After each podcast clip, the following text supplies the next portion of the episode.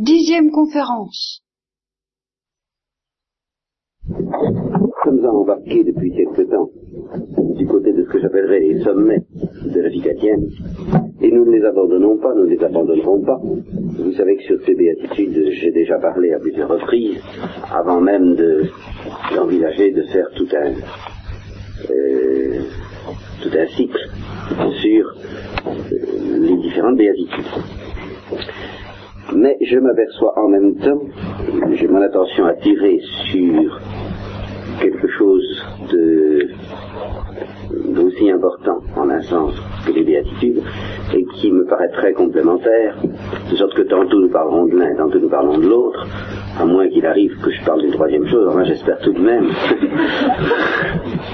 j'espère tout de même me cantonner à peu près dans ces deux filons parce que euh, nous en avons pour un bon bout de temps, il me semble avant de les. En même temps que les sommets, je voudrais étudier, euh, méditer avec vous de temps en temps sur les fondements de notre chrétienne, et d'ailleurs essayer de vous manifester à quel point euh, les fondements et les sommets se rejoignent. Les fondements de notre vie chrétienne, le fondement de notre vie chrétienne, c'est la foi. Et il est important d'en parler en même temps justement qu'on parle des sommets, il me semble. De façon à éviter au sujet de la nature de ces sommets toute illusion et même de façon à vous faire soupçonner que l'accomplissement intégral, l'accueil intégral du mystère de la foi, de l'adhésion de la foi, à lui tout seul, nous mène vers ces sommets. Et que, inversement, pour que notre adhésion de foi soit parfaite, soit totale, il faut justement s'élever jusqu'au sommet de la vie chrétienne. De sorte que, en fin de compte, et ça c'est une des caractéristiques foncières de la vie chrétienne, les sommets et le fondement se rejoignent, et qu'à certains points de vue c'est la même chose. Tant qu'on n'a pas compris ça, bien, on est en danger d'illusion. C'est la même chose parce que c'est toujours le Saint-Esprit, et le même Saint-Esprit, et lui seul, qui peut à la fois nous faire commencer et nous faire finir. Dominus qui incipit, ipse perficiet. C'est lui qui nous a donné la naissance surnaturelle, c'est lui seul aussi qui peut nous donner l'accomplissement, la consommation de cette vie surnaturelle. Et le mystère par lequel il nous donne la naissance n'est pas moins grand que le mystère par lequel il nous donne la conservation de la vie surnaturelle. Et c'est ça qui est très important. Il faudrait que vous compreniez, et euh, petit à petit vous le comprendrez davantage, de mieux en mieux, au fur et à mesure, je pense, j'espère que vous grandirez euh, dans la vie surnaturelle, que c'est une chose aussi extraordinaire de commencer que de finir. Et peut-être en un sens plus extraordinaire. Et c'est très consolant, et c'est très grave. C'est très consolant parce que, en somme, il suffit de s'y mettre. Il suffit de commencer. Si on découvre, par exemple, qu'on n'a pas une confiance suffisante en Dieu, qu'on ne s'abandonne pas suffisamment, qu'on est très loin, comme me disait l'un de mes frères qui en était fort tourmenté. Je vous l'avais dit, je crois. Très loin de s'abandonner parfaitement. Et à qui avait fini par dire, abandonnez-vous donc imparfaitement. Voilà. On est très loin de la perfection dans la foi, dans l'abandon, dans, les dons du Saint-Esprit, dans les béatitudes, ô combien. Là, le tout, le, tout le, grand mystère, le grand, le grand miracle qu'il faut demander à Dieu, c'est pas tellement de nous rendre parfaits, malgré l'appel à la perfection qu'il y a dans l'Évangile, soyez parfaits comme votre Père est parfait. Mais c'est de nous demander de commencer quelque chose que nous n'avons pas encore commencé. C'était tout à fait dans la mentalité de Catherine de Sienne, qui à chacune de ses conversions, il y en a de nombreuses, à chacune des visites du Seigneur, et il y en a eu de nombreuses dans sa vie, comme dans la vie de tous les saints, disait Ah, mais j'ai pas encore commencé, je vais m'y mettre, je vais enfin commencer à, aimer Dieu, à avoir confiance en lui, etc. Eh bien, c'est donc le même mystère. Comprendre les béatitudes et comprendre le mystère de la foi comme ne faisant qu'un, comme ne faisant qu'un seul et mystère, ça, je reconnais que c'est un sommet, justement. C'est un sommet de sagesse, et moi-même, euh, je ne l'entrevois que de très loin, très faiblement. De sorte que c'est tout de même pas comme ça que je vous présenterai les choses au début, à savoir comme ne faisant qu'un. Je vous parlerai tantôt des béatitudes et tantôt du mystère de la foi. Mais en fait, tout de suite, d'entrée du jeu, avant de m'engager dans le test de la foi, je tiens à vous dire qu'au fond, je ne quitte pas les béatitudes.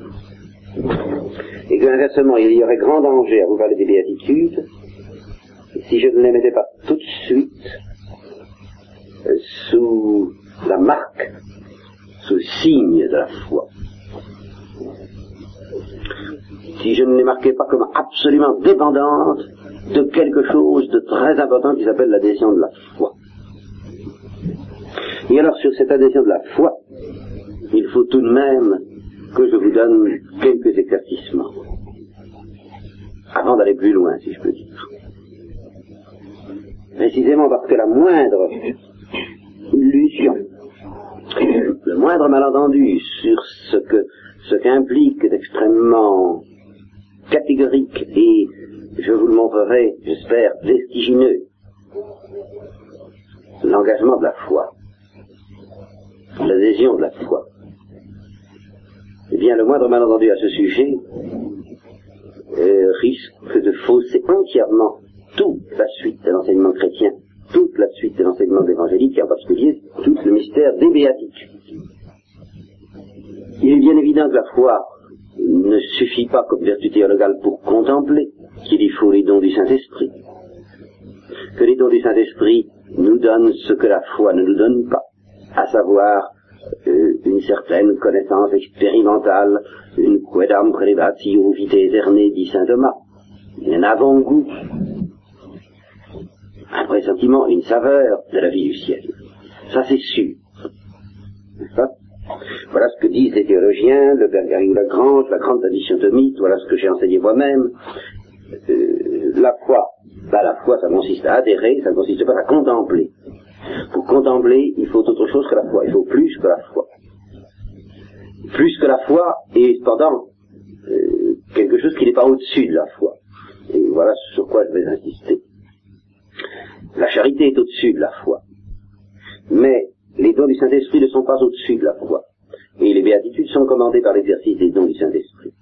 Les béatitudes impliquent, encore une fois, une certaine expérience, une certaine saveur, un certain avant-goût du royaume des cieux sur la terre. Eh bien, la foi ne donne pas cet avant-goût et cette expérience par elle-même.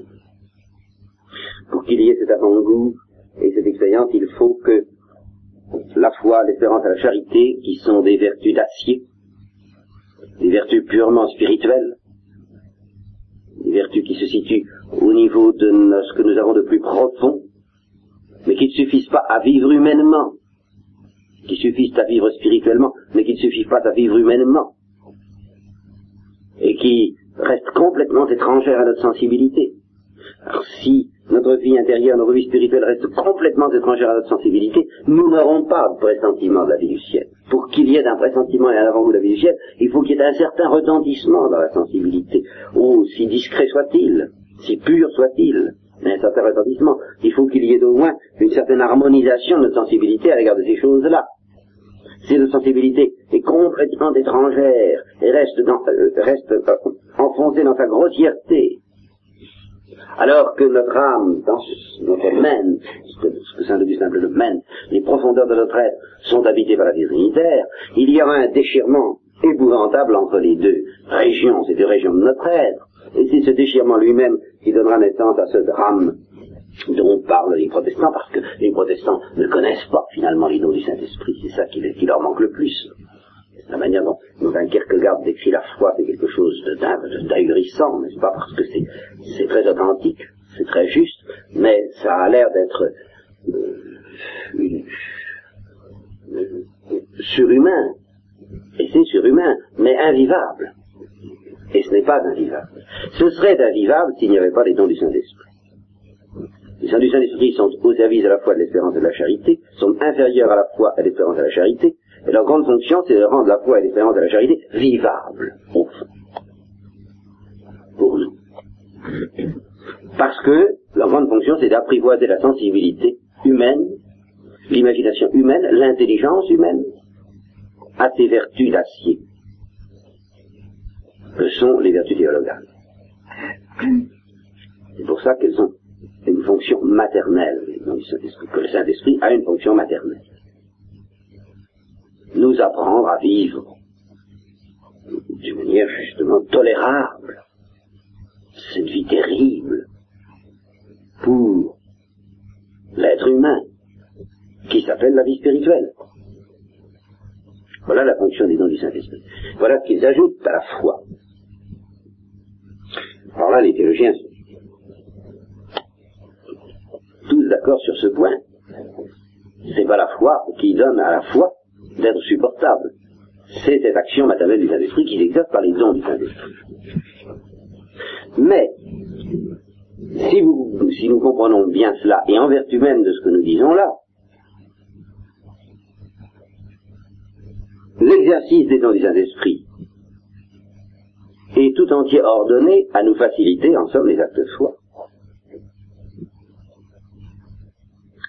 Par conséquent, en fin de compte, en fin de compte, il n'y a rien de plus parfait, de plus profond, de plus décisif qu'un acte de foi. La seule chose que, la seule précaution qu'il faut prendre quand on est catholique, comme nous sommes, et quand on est non seulement catholique, mais imprégné de toutes les richesses, de tous les trésors que l'Église catholique, que le Saint-Esprit dans l'Église catholique nous offre, et cette précaution est de taille, c'est de nous dire attention. La foi est une vertu tellement extraordinaire, tellement puissante, tellement parfaite, c'est comme une sorte de fusée interplanétaire, tellement puissante que pour accomplir, pour poser des actes de foi parfaits, eh bien, euh, le fait de recevoir la vertu de foi ne suffit pas. Il faut une notice et un mode d'emploi. Au fond, c'est ça. On nous fait un cadeau merveilleux, extraordinaire, avec lequel nous pouvons, vous savez, comme cette machine à remonter le temps, dont rêvent les auteurs de science-fiction, des machines pour voyager dans le passé, dans l'avenir, eh bien nous avons une machine pour voyager dans l'éternité. C'est encore beaucoup mieux. Voyager dans la vie éternelle, qui s'appelle la foi. Oh, c'est, c'est un magnifique instrument mais à peine on y touche qu'on risque de se brûler les doigts ou de se faire sauter la cervelle carrément. Enfin, c'est extrêmement dangereux cet engin. Alors il faut que il y ait une notice et un mode d'emploi, et une notice et un mode d'emploi vivant. Il suffit pas que, comme ça, euh, on ait des informations théoriques, comme celles que je peux vous fournir, c'est-à-dire l'Église. Des informations purement techniques, comme la théologie, la doctrine de l'Église peut nous fournir, qui sont précieuses. Mais ça ne suffit pas. Il faut qu'il y ait un démonstrateur. Ah.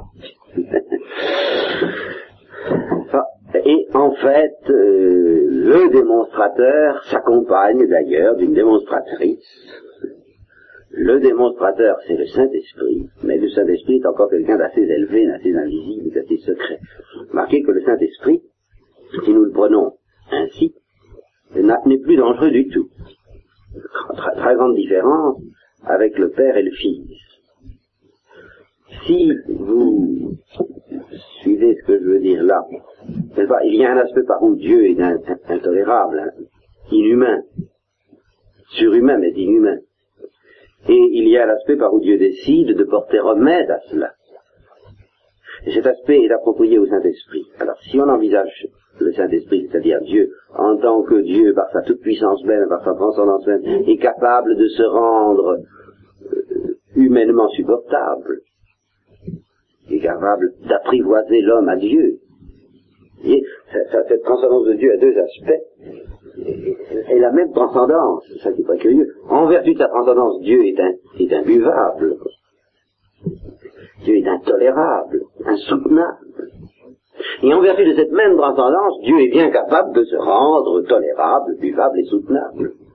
comprenez? C'est ça que ne comprennent pas les certains esprits qui, qui prétendent rendre hommage à la transcendance de Dieu et qui ne voient pas qu'ils euh, la trahissent, comme si Dieu n'était pas capable, sans porter atteinte à sa pureté, de nous habituer à lui. J'en ai très capable.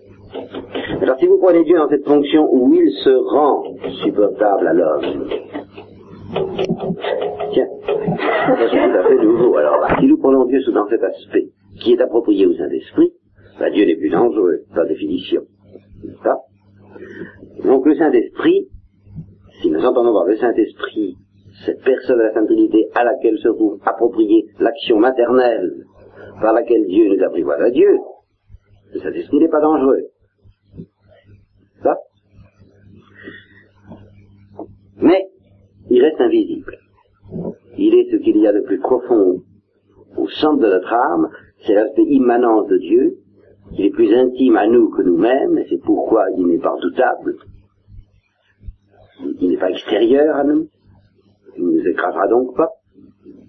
Mais il est insaisissable. Ah oui, ça, il est insaisissable. L'esprit souffle où il veut, ne sait ni d'où il vient, ni d'où il va.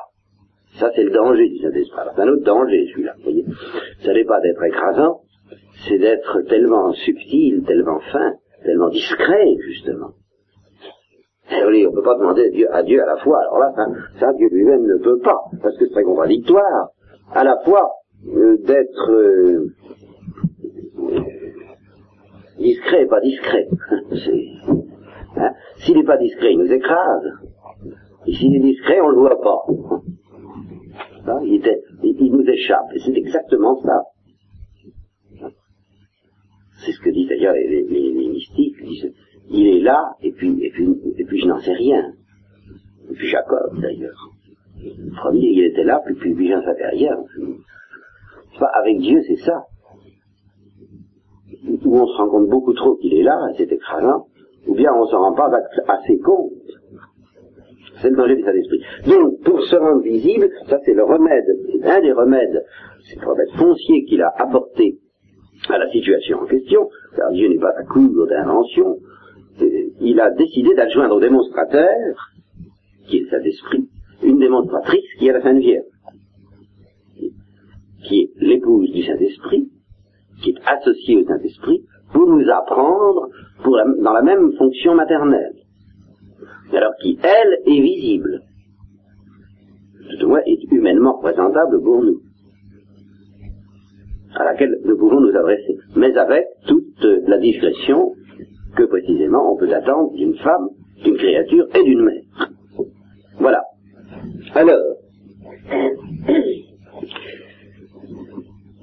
mais le démonstrateur et la démonstratrice qui sont là, qui sont là et qui fonctionnent en nous grâce au don du Saint-Esprit, dont nous captons les messages, dont nous captons l'enseignement, l'initiation, l'initiation que la Sainte Saint-Esprit nous donne à l'égard de cette machine redoutable à explorer l'éternité, l'initiation que ces deux personnes nous offrent, nous la captons grâce au don du Saint-Esprit. Mais cette initiation a pour but de quoi? Ben, De nous aider à poser plus facilement, plus énergiquement, plus parfaitement des actes de foi. De sorte que, en fin de compte, rien n'est plus parfait, malgré tout, qu'un acte de foi correctement accompli. La seule chose qu'il faut comprendre pour poser un acte de foi en perfection, il ne suffit pas d'avoir la foi. Il faut humblement demander une initiation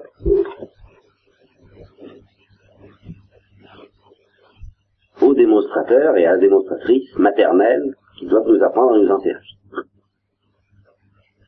Et alors, l'âme qui réussit ainsi, guidée par, la Sainte Vierge, le Saint-Esprit, les dons du Saint-Esprit, qui comprend le fonctionnement de la machine et qui la fait fonctionner à plein régime, alors cette âme ne se contente plus d'avoir la foi et de poser des actes de foi de temps en temps et tant bien que mal et d'une manière fort grinçante, comme nous faisons, mais elle pose des actes de foi aisés et continuels, et alors elle entre dans les béatitudes. Voilà la différence entre la foi et les béatitudes. Mais vous voyez qu'il n'y a pas de différence en somme entre le tout début par lequel on commence à entrer dans la vie chrétienne en posant un acte de foi et la consommation de la sainteté où on nage dans les béatitudes, il n'y a pas d'autre différence qu'entre un acte de foi qui grince et un acte de foi qui ne grince pas. Entre une machine dont on sait se servir et une machine dont on ne sait pas encore très bien se servir. Et que, en conséquence, parce que la, toute comparaison est boiteuse, euh, la machine en question, Dieu nous la donne euh, petit à petit, parce que nous ne supporterions pas justement d'avoir un trop grand degré de foi. Si vous aviez de la foi gros comme un grain de CNV, vous n'avez même pas ce degré de foi parce que vous ne sauriez pas vous en servir, donc je vous la donne euh, goutte à goutte, au compte-goutte, au fur et à mesure que vous-même vous apprenez à poser des actes de foi. J'augmente votre foi.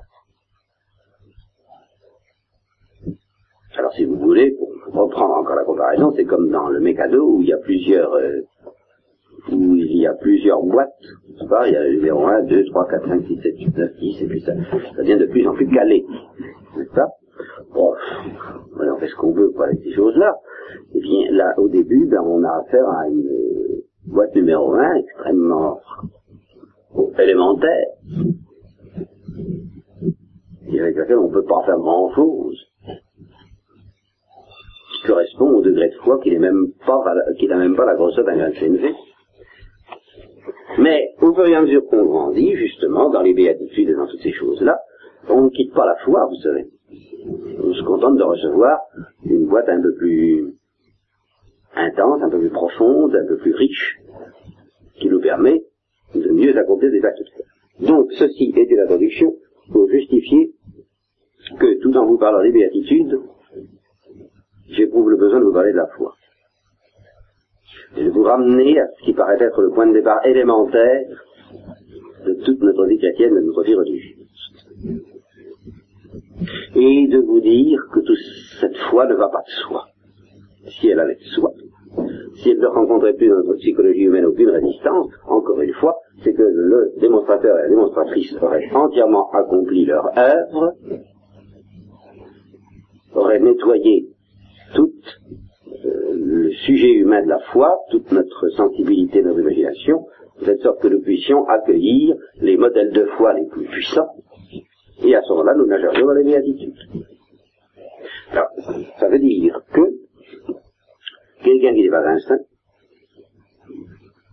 peut être tenté, en fin de compte, non seulement contre telle ou telle vertu,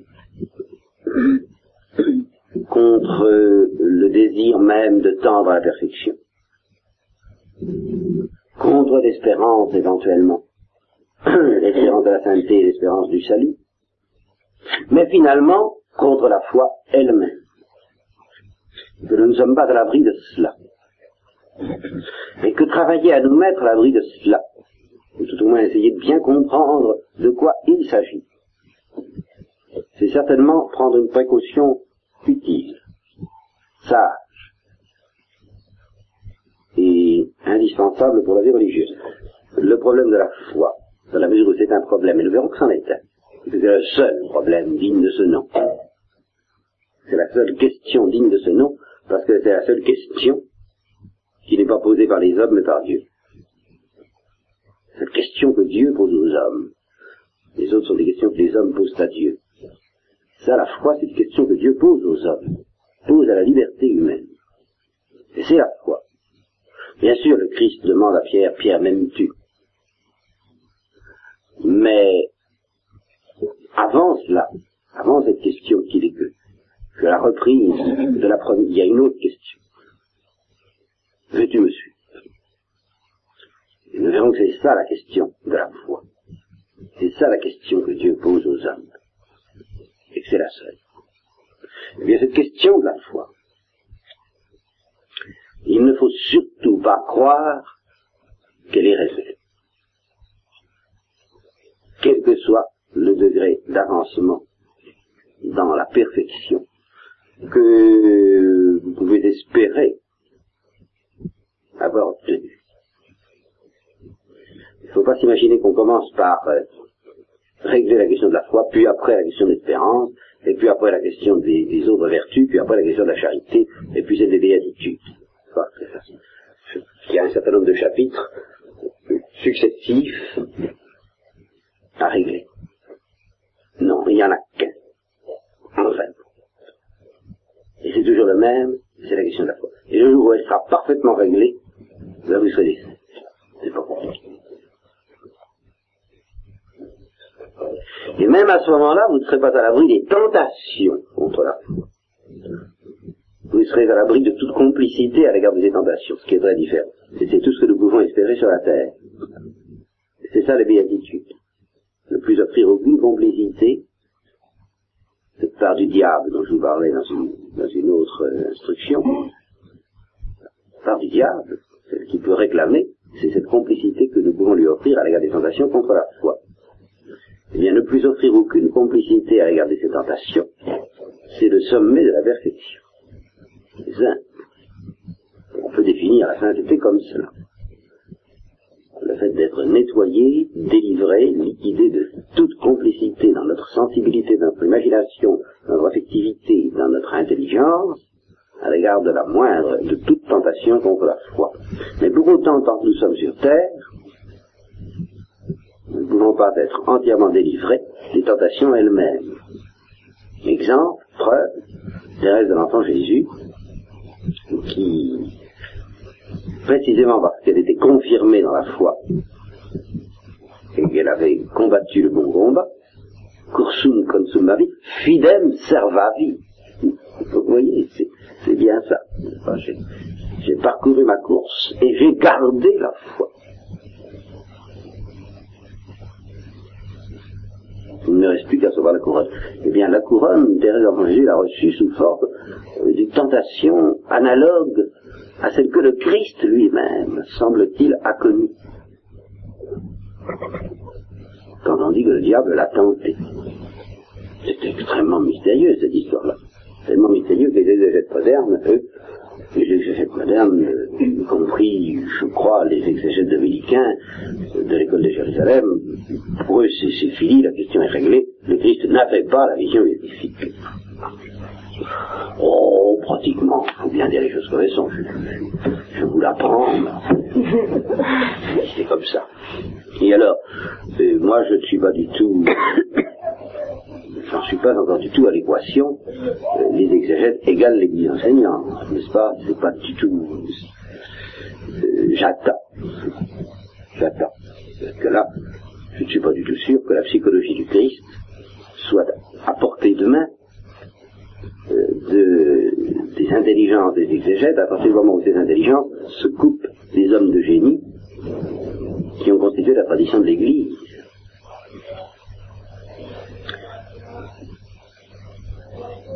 les textes, les mêmes textes en un sens que connaissait Saint Augustin, leur sommes suggérés qu'il n'est pas possible d'expliquer certains mystères, certaines réactions, certains faits de la vie du Christ en admettant la vision béatifique. Mais qu'est-ce qu'ils savent de la vision béatifique? Probablement beaucoup moins que Saint Augustin, sans vouloir du tout les critiquer. Alors, pour ma part, c'est un principe, je n'abandonnerai la lumière immense que semble posséder Saint-Augustin que lorsque j'aurai l'impression de me trouver en présence d'une plus grande lumière, ce qui n'est pas le cas. Et ce qui d'ailleurs est, très normalement pas le cas? Je vous ai peut-être parlé, ce serait une digression sur laquelle je, je reviendrai peut-être une autre fois si je ne l'ai pas fait, mais pas aujourd'hui, de la loi de croissance, le mystère de la croissance dans l'Église. Et je vous ai peut-être dit déjà que les enfants possèdent des, fonction vitale de croissance que nous n'avons plus, nous adultes. Alors ils ne sont pas en plénitude de leurs facultés, parce que ce sont des enfants. Et à ce point de vue-là, un Saint Augustin n'était pas en plénitude de, en possession, n'avait pas la plénitude de possession de la doctrine de l'Évangile comme nous l'avons aujourd'hui, parce que nous approchons d'un état plus adulte que celui de Saint Augustin par rapport à la période de formation dans laquelle se trouvait l'Église au point de vue de la doctrine, mais il avait une vitalité de croissance, de construction, que nous n'avons plus à avoir, et qui doit être remplacée chez nous par une vitalité d'audition, hein, de digibulatus. Grâce à laquelle nous, nous, atteindrons à une plénitude à laquelle Saint Augustin lui-même n'est pas parvenu. Saint Thomas, en écoutant Saint Augustin, est allé bien plus loin que Saint Augustin. Mais il sait pas, il n'a pas, il a, même s'il a cru devoir corriger Saint Augustin, il a surtout bien pris garde à, sentir qu'il y avait chez, Saint Augustin une source, une vitalité, un génie, quoi, charismatique, par lequel il fallait se laisser instruire, quitte à encore corriger sur tel ou tel détail. C'est ça qui m'inquiète dans l'attitude des exégètes modernes, c'est que je ne les vois pas à l'écoute du génie. C'est ça justement la tradition. C'est le fait qu'il y a normalement un génie créateur, constructeur, non pas de la révélation puisqu'elle était complète, mais justement, là il y avait une, au, temps du Christ et des apôtres, il y avait quelque chose d'encore plus génial qui était la révélation elle-même, qui était à l'œuvre. Mais proche de cette source, eh bien, il y avait une vitalité d'interprétation géniale que Dieu n'est plus obligé de nous donner, puisqu'elle a produit des fruits. Il qu'à recevoir ses fruits et nous mettre à l'écoute de ces fruits, lesquels comportent d'ailleurs quelques erreurs qui se corrigent les unes les autres. Tous les pères n'ont pas dit la même chose, et bien petit à petit l'instinct de l'Église à dégager ce qui avait à retenir et ce qui avait à écarter. Mais c'est tout ce que nous avons à faire. Alors si des exégètes qui découvrent quelque chose de fort précieux, à savoir les des textes et toutes les techniques qui s'y ajoutent, et qui sont un enrichissement béni par l'Église d'enseignants d'elle-même, Pie XII a, ouvert la porte, franchement, à ce genre d'études, eh bien, mais très bien, très bien, seulement si on veut que ça produise des fruits complets, il faut se mettre à l'écoute de l'Église totale. Je reparlerai de l'Église totale. C'est une grosse affaire. À propos de la foi, justement, je parlerai de l'Église totale. L'Église totale, c'est l'Église révélante au temps des apôtres, l'Église euh, créatrice, si je peux dire, non pas révélante, mais créatrice au temps des pères, puis c'est l'Église enseignante, purement et simplement, de notre temps. Alors il me semble que si j'attends, si vous voulez, que les exégètes m'expliquent comment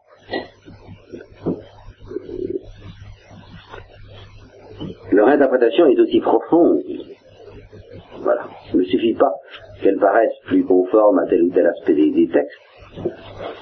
Il faut qu'elle retienne toute la profondeur des interprétations de Saint Augustin et Saint Thomas. Et puis, la richesse matérielle des faits nouvellement acquis. Je suis pas cette impression-là. Si on laisse tranquillement tomber la profondeur, vous voyez, c'est extrêmement commode, il n'y a plus de problème, on ne se pas. Hein. On dit, ben, il a eu dans sa psychologie, euh, si le diable, il a écouté le diable, par exemple, ben, c'est qu'il n'avait pas la vision face à face. Son comportement ne semble pas impliquer qu'il avait la vision face à face. Alors on ne se demande pas si la vision face à face est quelque chose qui peut normalement et se traduire par un changement de comportement visible au plan humain. S'il n'y a pas une telle, telle disproportion entre la vision et la psychologie humaine tant que justement cette psychologie humaine n'est pas dans la gloire, qui était le cas. La psychologie humaine du Christ n'était pas dans la gloire. Alors il y, a, une telle disproportion entre les deux que il faut être bien prétentieux, il me semble, pour prétendre reconnaître la trace de la vision béatifique comme ça, à la manière dont, dont le Christ parle, à moins que précisément le Saint-Esprit ne nous éclaire pour interpréter certaines paroles dans tel ou tel sens. C'est notre seul secours, c'est notre seul recours, c'est notre seul espoir. Autrement, nous sommes convaincus à l'avance que nous n'y comprendrons rien. Alors, c'est pas la peine de se fatiguer. Alors, il, semble que cet esprit ait bien, inspiré Saint Augustin pour interpréter cette parole, ce que nous avons vu, ce que nous avons entendu auprès du Père, nous vous le disons. Ça pourrait très bien s'interpréter autrement que par la vision face à face. Si avec le texte à ma disposition, euh, en bon protestant, je ne saurais absolument pas quoi dire. Mais là, nous avons l'appui magnifique de la tradition. J'irai très doucement avant de le répudier. Voilà tout ce que j'ai à. Ceci dit, eh bien, eh bien justement, un des grands mystères, c'est que le Christ, ayant la vision, ait pu être tenté, comme s'il était tenté contre la foi. Vous voyez si tu es le Fils de Dieu, dis que ces pains, ces pierres deviennent des pains. Si tu veux m'adorer, je te donnerai tout le royaume de la terre. Ça ne signifierait rien si le Christ n'avait pas été réellement tenté par ces paroles. Alors il faut admettre en effet une telle disproportion entre la vision face à face et une psychologie humaine non glorifiée. La même chose. Que le jeu des dons du Saint-Esprit, qui lui assure la circulation entre les deux, entre les deux régions de l'âme du Christ, entre ces deux domaines, entre ces deux systèmes, dirions-nous, en, en biologiste, le système circulatoire, le système respiratoire, eh bien, il y a le système de la vision, qui assure les fonctions de la vision face à face, il y a le système qui assure les fonctions de la vie humaine, et entre les deux, la circulation s'opérait par les dons du Saint-Esprit, mais le jeu des dons du Saint-Esprit, dans une psychologie humaine non glorifiée, est tellement délicat, tellement subtil et tellement discret, qu'il peut laisser place à des, d'abandons extrêmement mystérieux de la psychologie humaine à elle-même. C'est ce qu'il semble. Je ne prétends pas avoir visité ça de fond en comble. Mais je dis, c'est ce qu'il semble. Et que le Christ a justement voulu connaître au maximum tout ce que la psychologie humaine livrée à elle-même pouvait connaître, y compris la peur de mourir, y compris la sensibilité du péché, sans le péché lui-même, se sentir pécheur. Il est très vraisemblable que dans sa sensibilité humaine, le Christ s'est senti pécheur, parce qu'il s'est senti en communion avec les pécheurs que nous sommes, et qu'il a été participant de leur péché. Alors, il faut traiter ces choses-là avec beaucoup de, respect, de, crainte et de tremblement, de, de, de ne pas se promener là-dedans comme un éléphant dans un magasin de porcelaine. C'est vraiment ce que nous risquons de faire bien souvent. Donc, le Christ lui-même semble avoir connu, vouloir, avoir voulu connaître dans sa sensibilité humaine des tentations analogues à des tentations contre la foi, qui n'étaient pas des tentations contre la foi, évidemment, puisqu'il avait la vision, mais qui étaient analogues à des tentations contre la foi. Il a voulu connaître à sa manière, autant qu'il pouvait la connaître, la même question, le même problème, la même détermination à offrir au Père contre vent et marée, et particulier contre les suggestions du démon, que celle que nous avons à offrir et qui est tout le secret de notre vie chrétienne, de notre vie religieuse et de notre sainteté. Il n'y a absolument rien d'autre à faire. Rien. En fin de compte, pour devenir un saint, pour être fidèle à, la, à notre vocation religieuse, que de garder la foi. C'est-à-dire de répondre toujours fidèlement oui à la question que Dieu nous pose à propos de la foi. Alors c'est cette question que nous essaierons d'examiner. Parce que croire que nous avons répondu oui en telle sorte que nous soyons à l'abri non seulement de toute complicité à l'égard des tentations, parfois même de toute tentation, alors ça c'est vraiment manifesté qu'on n'y a rien compris. Et c'est un des dangers que nous courons, un des dangers de pharisaïsme que nous courons, de penser que la question est réglée.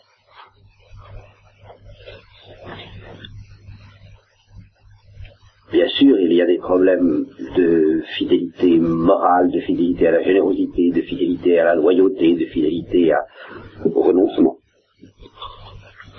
Mais tous ces problèmes-là, ou bien sont commandés par la foi, ou bien au contraire, n'ont d'intérêt et d'importance que dans la mesure où ils préparent notre décision de croire. Au-delà de tous les efforts que nous faisons dans tel ou tel domaine,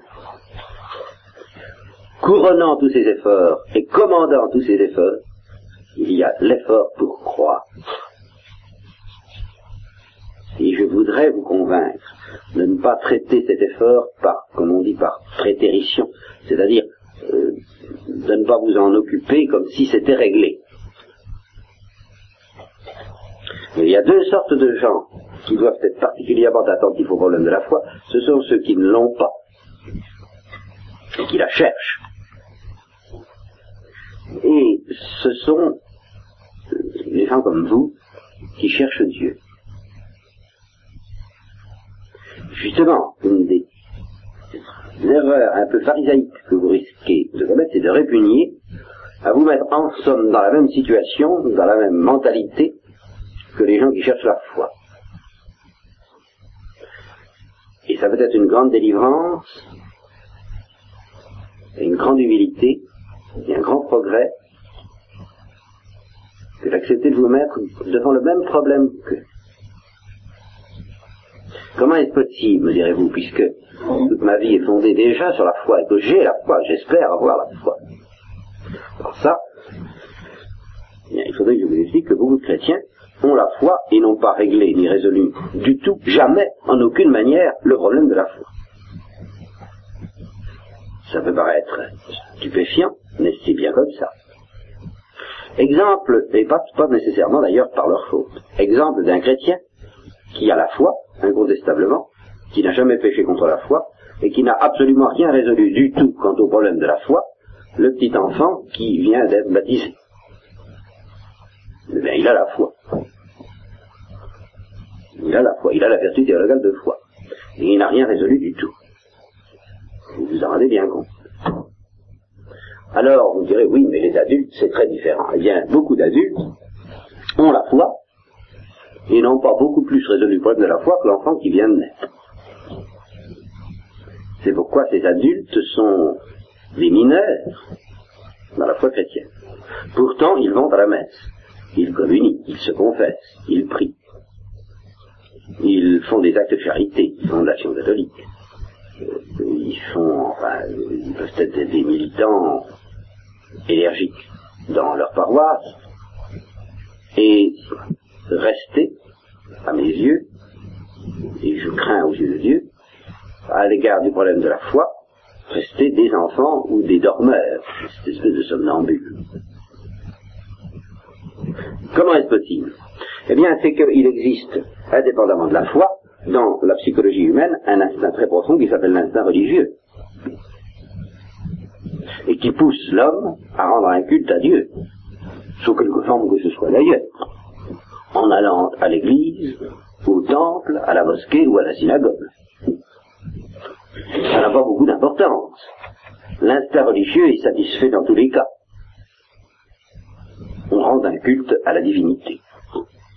Et puis, il existe une fraternité naturelle et une loi de la charité naturelle qui est inscrite normalement dans le cœur de l'homme et dans sa raison, et qui lui fait sentir que, au service de cette divinité unique, il doit aimer ses frères comme lui-même. Euh, ça prouve pas grand-chose. Il y a un instinct religieux, il y a un instinct fraternel, qui, quel que soit le rôle que la grâce doit jouer là-dedans secrètement, de soi n'est qu'un instinct religieux et un instinct fraternel. Alors cet instinct religieux, cet instinct fraternel dans le cas des catholiques, est, si j'ose dire, baptisé par la présence de la foi au fond de l'âme. Parce que pour perdre la foi, il faut en mettre un coup pour la perdre. Et où Ah, ça, je ne parle pas du tout quand je dis que vous n'avez pas résolu peut-être, que nous ne devons pas penser avoir résolu le problème de la foi, euh, je ne dis pas du tout que nous soyons prêts d'apostasier, et que tous ceux qui se laissent, euh, qui disent même qu'ils perdent la foi, qui la laissent la plupart du temps anesthésier purement et simplement, ils ne la perdent pas. Les poisons auxquels ils se rendent vulnérables, comme le marxisme dont nous avons parlé, et bien d'autres, parce que ça ne manque pas, alors là, je vous en parlerai aussi, ça ne manque pas des doctrines qui apostasient, ça je vous expliquerai ça, que c'est une caractéristique des temps modernes, qu'il y a une publicité faite à l'apostasie, c'est ça qui est nouveau. Une espèce de droiticité, de triomphe officiel de l'apostasie, sous mille et une formes possibles, qui n'était pas le fait des temps anciens. Eh bien, ces poisons, ces détertifs, la plupart du temps, ne provoquent pas, n'entraînent pas l'apostasie. Tout au moins pas tout de suite. Parce qu'il faudra bien se décider à la fin, à la fin de notre vie, au moins. Et alors à la fin de notre vie, le problème sera extrêmement simple, c'est l'apostasie ou la sainteté. Il n'y aura pas moyen d'y échapper. On ne peut pas garder la foi en enfer. Et on est un seul en purgatoire. Donc vous voyez bien que c'est le, le, choix ultime, c'est simple, c'est l'apostasie ou la sainteté. Alors ça, il faut bien en arriver là un jour ou l'autre. On a beau essayer de, reculer le plus tard possible l'échéance, c'est à ça qu'il faut en arriver. Ce qui prouve qu'il suffit, en effet, de, croire, de, refuser l'apostasie pour, pour devenir un saint. Aucun doute. Mais enfin, on n'en est pas là, justement. La plupart des gens n'en sont pas là. Très rares sont ceux qui apostasient vraiment. Ça demande une énergie, une lucidité, une fermeté pour dire non à Dieu, dont la plupart des hommes, au début et pendant longtemps, sont incapables. Seulement, ce que les hommes subissent, c'est une véritable paralysie de la foi, sous l'influence de ces doctrines qui ne tuent pas, mais qui paralysent, comme les guets, vous savez, dont l'aiguillon ne tue pas leur proie, mais se contentent de la mettre dans un état de catalepsie ou de léthargie à peu près totale.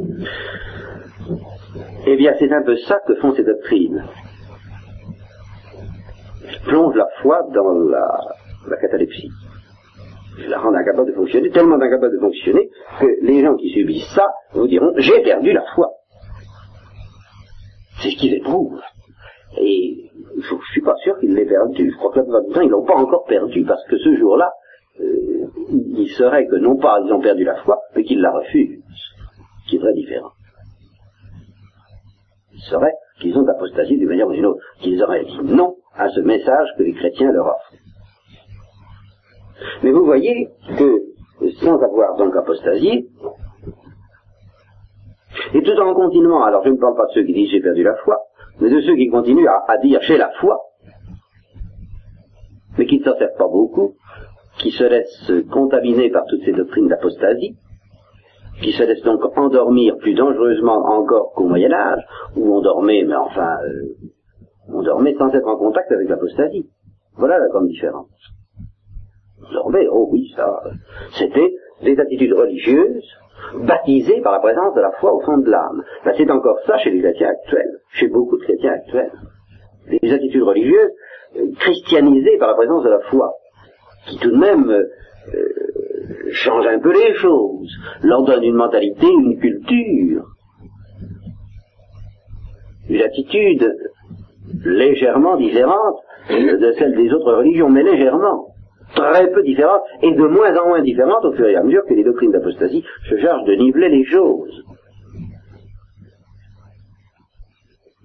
Alors je n'appelle pas ça avoir résolu le problème de la foi, et cependant, eh bien, on est un bon chrétien quelquefois un chrétien militant, selon l'exemple de ce, enfin militant, ou tout au moins quelqu'un qui soutient sa paroisse, comme cet exemple que je vous ai cité plusieurs reprises, je crois, cet industriel qui est en effet un pilier de sa paroisse, un pilier financier tout au moins, fort apprécié à sa, titre, n'est-ce pas, et des gens qu'on a facilement tendance à appeler des grands catholiques, pour cette raison-là. Et à qui je demandais, mais enfin, est-ce que vous croyez au Christ? Parce qu'on discutait quand même un peu, et il était, tout, il était il cherche un peu Dieu, il a, il a cet instinct religieux, puis il a la foi, ça j'en suis sûr. Elle dort bien. Et alors, euh, plutôt elle dort mal, justement, elle dort d'un mauvais sommeil. Alors il me disait, je, suis enfin, est-ce que vous croyez au Christ? Alors, euh, gêné, il m'a dit, je crois au christianisme. Vous comprenez? Typique. Faites alors un petit test. On fait des tests, mais on ne porte pas à faire des questions comme celle-là. Est-ce que vous croyez que le Christ est vivant ou est-ce que vous vous contentez de croire au christianisme? Vous auriez des résultats intéressants. Auprès de. Alors on n'ose pas poser cette question-là parce que ça va mettre tout par terre. voilà. Alors, donc cette question de la foi n'est pas résolue. Il ne suffit donc pas de dire j'ai la foi pour dire la question est résolue. Parce que je maintiens que cet homme a la foi. C'est vrai qu'il n'a pas d'apostasie. Ça, j'en suis sûr. Ce qui s'appelle apostasie. Qui n'a pas compris le problème. Il n'a pas pu apostasier. Pour apostasier, il faut, il faut entrevoir le vertige. Il faut, il faut avoir le vertige en face de la question de la foi. Et pour avoir ce vertige, il faut voir le problème tel qu'il est. Et précisément parce que beaucoup de chrétiens, s'ils le voyaient tel qu'il est, ne seraient pas mûrs pour apostasier, si je peux dire, et risqueraient de faire un acte de foi, d'être bouleversés, mais vraiment bouleversés, mais de la bonne manière. Alors, le démon ne se presse pas de leur révéler le problème tel qu'il est. Et Dieu ne demanderait qu'à se presser, mais s'ils ne veulent pas, s'ils sont vraiment des complices du démon pour fuir la prise de conscience du problème, de la grande question vertigineuse qui nous est posée par Dieu. Veux-tu me croire? Veux-tu m'écouter? La question posée à Abraham. S'ils n'ont pas du tout envie de se mettre en face de cette question, en ce cas-là de vertigineux, car elle est vertigineuse, vraiment. Et c'est très simple à comprendre, ça s'entraîne à des actes aussi puissants que celui que vous avez posé en entendant la vie religieuse, que vous laissez.